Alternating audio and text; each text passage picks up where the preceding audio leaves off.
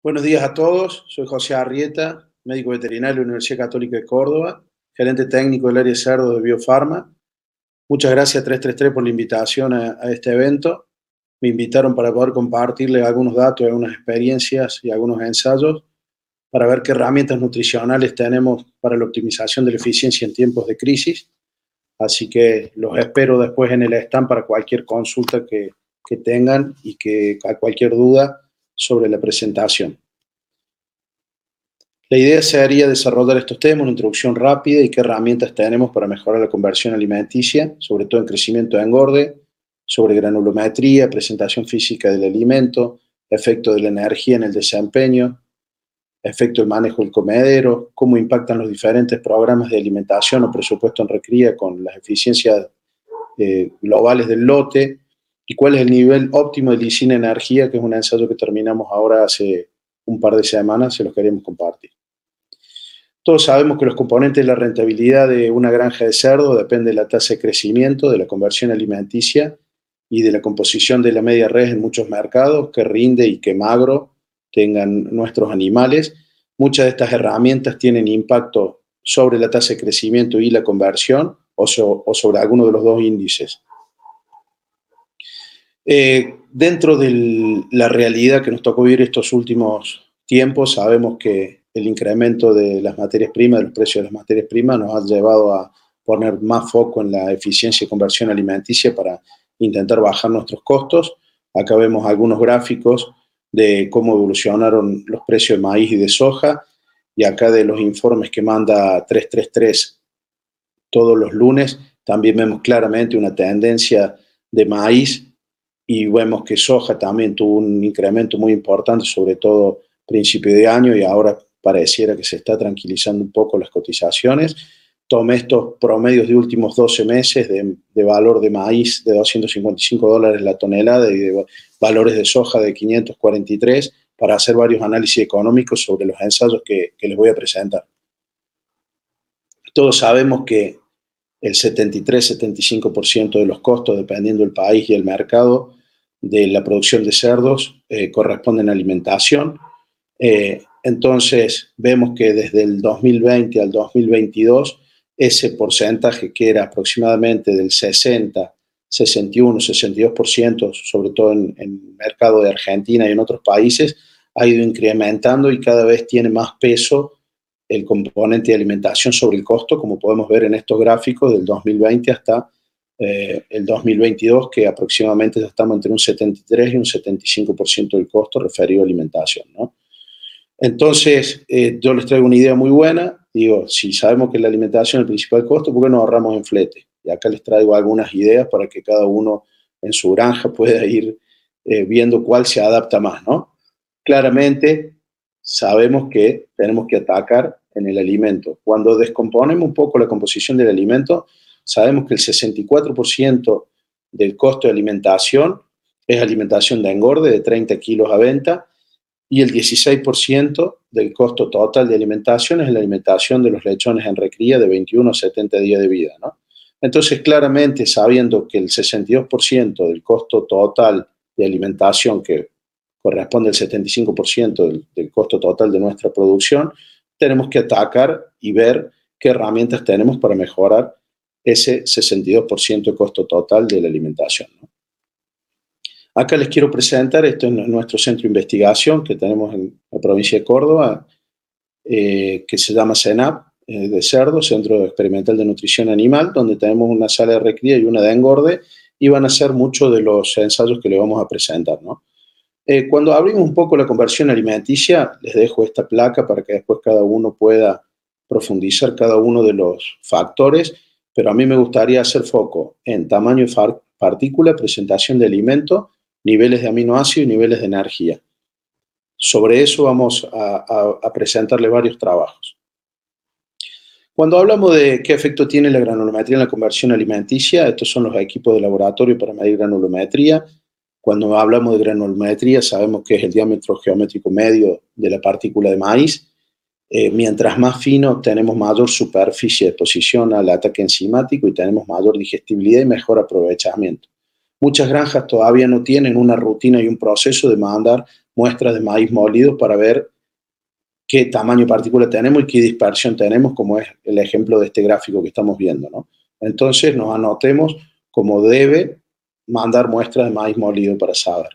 El objetivo del tamaño de partícula para tener una eficiencia de conversión alimenticia eh, óptima son entre 500 y 550 micras. Cuando molemos más fino de esa, podemos tener mucho polvo en los galpones, algún problema de úlceras, pero claramente podemos ver en las imágenes estas que deberíamos estar con una imagen como vemos acá a la derecha abajo, ese debería ser el maíz que tenemos en nuestra granja. ¿Y por qué les digo esto? Veamos este trabajo de un brasilero que es bastante viejo, pero sirve.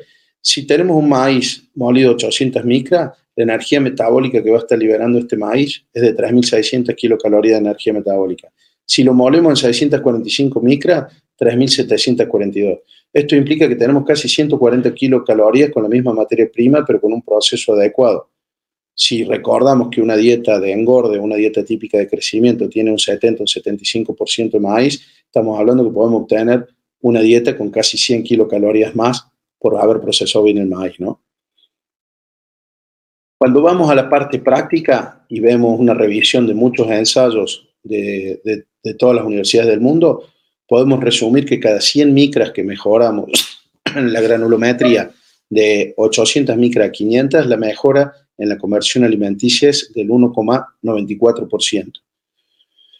Nosotros hicimos un ensayo en nuestro centro de, experimentación donde hicimos eh, dos dietas diferentes de 500 y 700 micras y a, la, y a la vez esas mismas dietas las peleteamos y las dejamos en forma de harina. Acá están los análisis de dispersión con, que podemos ver que eran dietas con un buen desvío estándar, una buena partícula de maíz. ¿no? ¿Qué nos encontramos cuando comparamos dietas de 700 micras con dietas de 500 micras? Que tuvimos una mejora de conversión alimenticia de 5,5% al haber bajado esas 200 micros de la partícula de maíz. Eso podemos decir que cada 100 micras en nuestro ensayo bajamos 2,75% de conversión alimenticia. Cuando comparamos un pele de 500 micras con una harina de 500 micras, podemos decir que el peletear mejoró un 5,5% la conversión alimenticia. ¿no?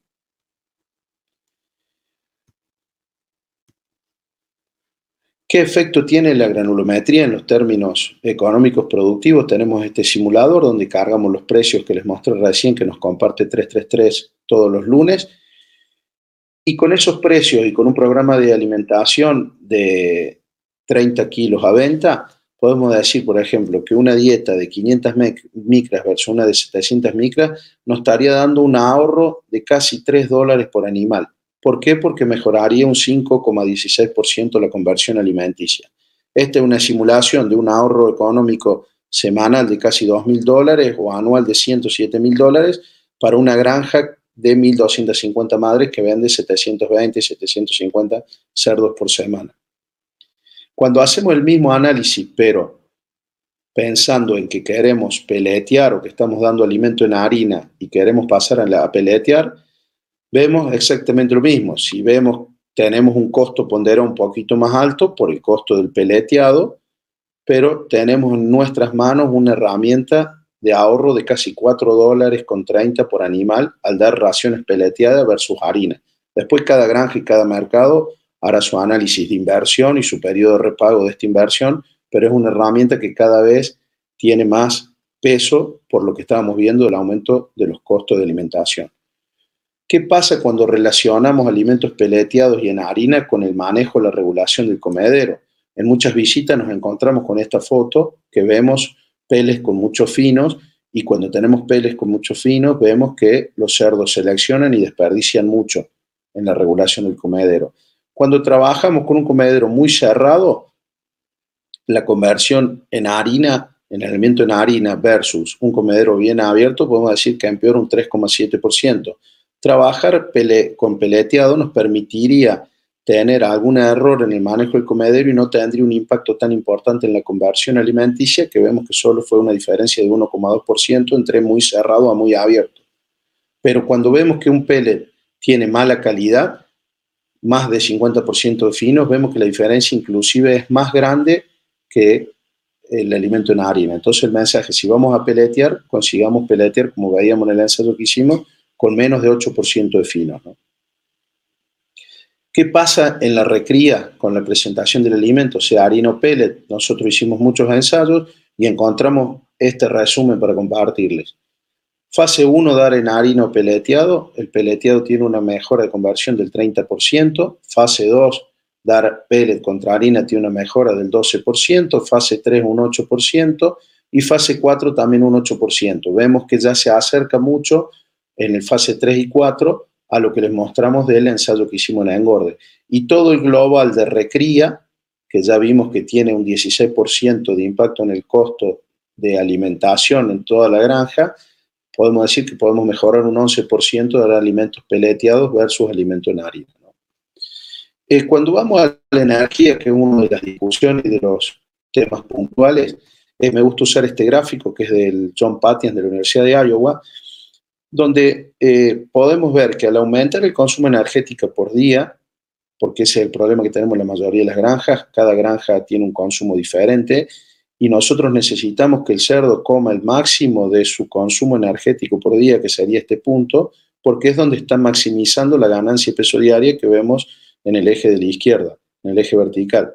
A medida que aumentamos la energía después de este punto, lo único que mejoramos es conversión alimenticia, pues ya estamos en el techo del potencial genético de nuestros animales.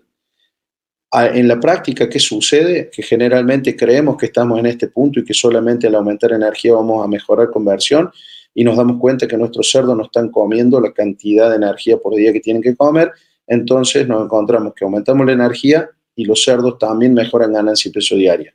Para eso hicimos varios ensayos y queríamos compartir algunos ensayos viejos, por ejemplo este de Iowa, que vemos claramente a medida que aumenta la energía de 2.700 a 3.500, mejora la conversión alimenticia linealmente, aumenta la ganancia diaria hasta un punto que se ameseta, que es lo que veíamos recién en el gráfico. ¿no?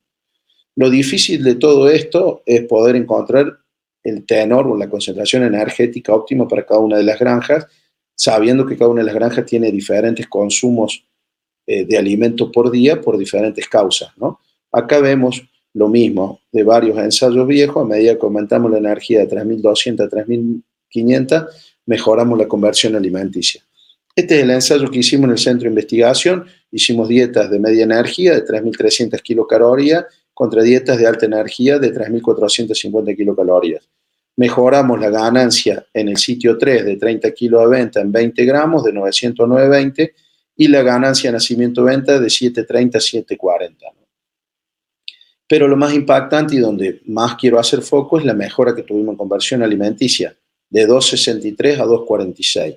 Por supuesto que cuando vemos los números, todos iríamos a alta energía para tener 246. Bueno, este es un análisis económico que tenemos que hacer permanentemente en cada uno de los mercados, en cada una de las granjas, para ver si ese, esa dieta más cara por alta energía paga la mejora de la conversión, ¿no? Vemos claramente que acá mejoramos un 3,5% cada 100 kilocalorías que aumentamos y mejoramos la ganancia de peso diaria un 1,2%. En condiciones comerciales, al aumentar la energía, la mejora de ganancia usualmente es mucho más alta o mejora más de, del 1,2%. Cuando vemos la simulación económica con los valores que nos comparte todos los lunes 333, en este caso vemos que casi es lo mismo dar dietas de alta energía que tienen un ponderado de casi 450 dólares por, eh, por tonelada contra 410 dólares por tonelada, pero sabiendo que la mayoría de las granjas de Latinoamérica tienen poco espacio y buscamos que los cerdos eh, crezcan lo máximo o tengan esa tasa de crecimiento máxima por día, eh, tenemos que ir siempre con opciones de alta energía mientras que no nos genere un costo negativo de, ingresos sobre costo de alimentación. ¿no? Una de las cuestiones cuando aumentamos la energía, que muchos productores y muchos técnicos tienen miedo, es si los cerdos van a tener más grasa. Si formulamos correctamente con todas eh, las relaciones de lisina y todo los aminoácidos con energía, vemos claramente acá que no hubo un impacto en el magro ni de media energía, alta energía, no hay ninguna diferencia, 53,6 de magro y 53,2 de magro, ni tampoco en el rinde, inclusive un poquito mejor de rinde para los cerdos de alta energía por un menor tamaño de todo su aparato gastrointestinal. Eh, ¿Qué efecto tiene el inmunocastración? Que es una herramienta ajustando, eh, una herramienta muy positiva y ajustando los niveles nutricionales de estos machos inmunocastrados enteros. Hoy podemos decir que para este precio de materia prima, la mejora de conversión de castrado quirúrgico versus eh, inmunocastrado es de casi un 8,8%, incluyendo el costo del tratamiento que depende de cada país. Tenemos una herramienta ajustando las dietas para MEI de casi 12 dólares por animal, comparando macho castrado contra inmunocastrado.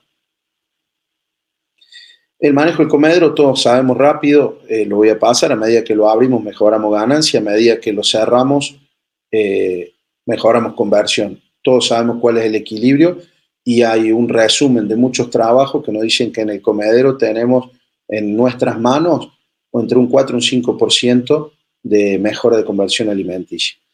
Esto es algo muy típico cuando estamos en crisis, ¿qué efecto tienen los presupuestos de alimentación en el sector de recría con el peso a venta de los cerdos. Muchas veces en crisis buscamos bajar eh, los presupuestos de los alimentos más caros, entonces nosotros hicimos estos tres tratamientos de un presupuesto bajo, de un presupuesto medio, de un presupuesto alto, de gasto alto, y lo relacionamos con el peso de venta. Muchas veces cuando estamos en crisis, ¿qué hacemos? En vez de dar 2 kilos de fase 1 y 5 kilos de fase 1, pasamos a dar 1 y 4 y fíjense lo que nos pasó a los 5 meses. Vendimos cerdo 103 kilos. Cuando respetamos nuestro presupuesto, que va a depender de, de cada granja y cada empresa de nutrición que nos esté colaborando, pero tocando los presupuestos en recría podemos tener un impacto muy, muy claro con el peso final a venta.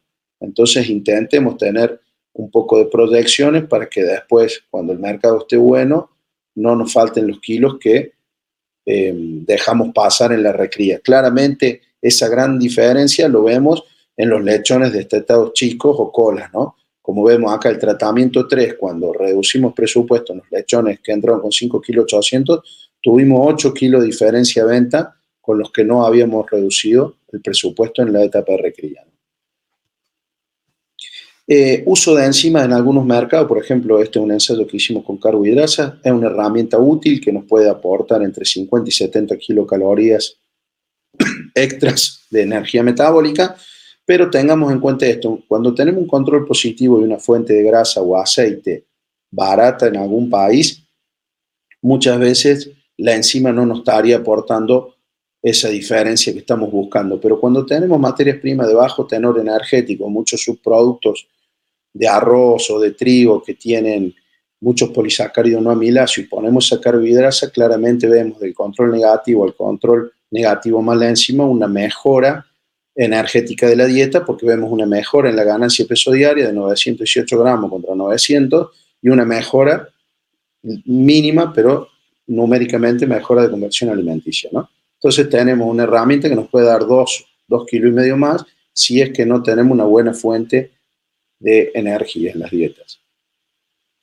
Acá cuando vemos lo que hablábamos recién del, del, manejo de comedero, entre un 3 y un 5%, depende de cómo manejemos ese comedero, veíamos varios ensayos, a valores actuales, con qué comedero tenemos y cómo lo manejamos, podemos decir que está en nuestras manos si es un 3% de mejora de conversión alimenticia o de empeorar esa conversión alimenticia, son 7 kilos de alimento menos por animal.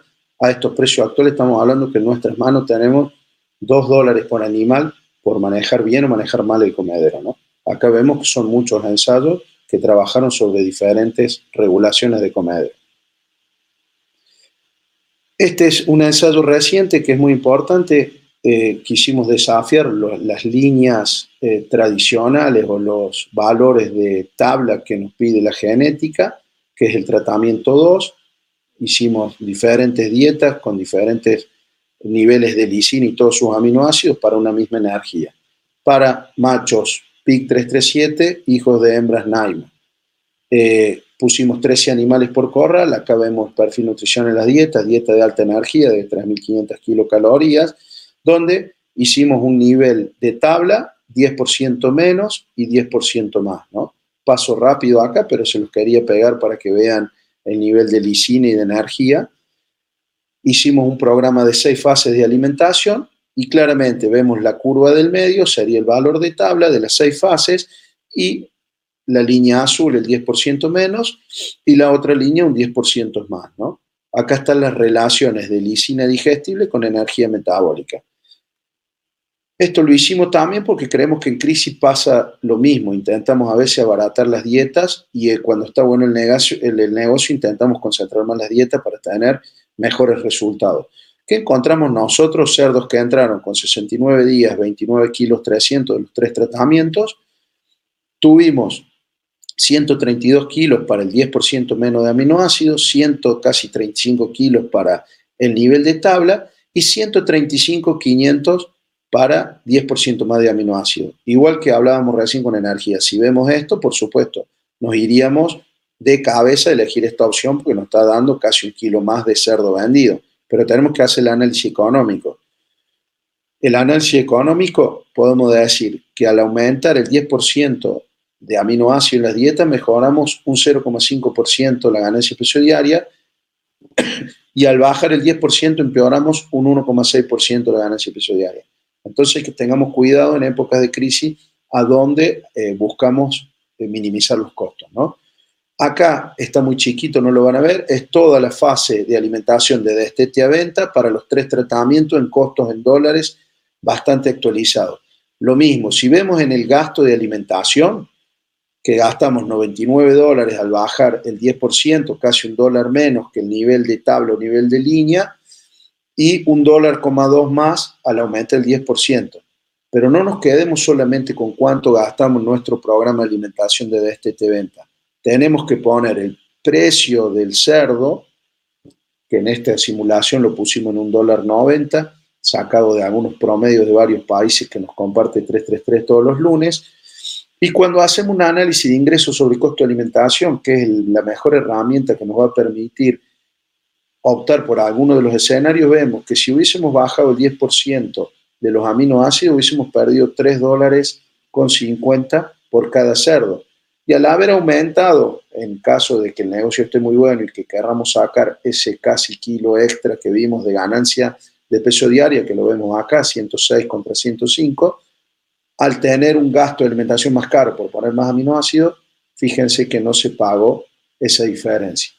Estos son escenarios que tenemos que hacer eh, permanentemente en cada una de las granjas con nuestros técnicos que trabajan en nutrición. Este es un mensaje de John Patiens de la Universidad de Iowa que me gusta mucho y creo que la producción de cerdo en nuestras granjas, eh, para poder seguir siendo rentables, tenemos que comprar energía más barata y sobre todo usar esas calorías eficientemente. Creo que les mostré varios ensayos y varias herramientas Probablemente fui muy rápido y los esperamos en el stand para eh, cualquier consulta, cualquier duda. Muchas gracias por todo.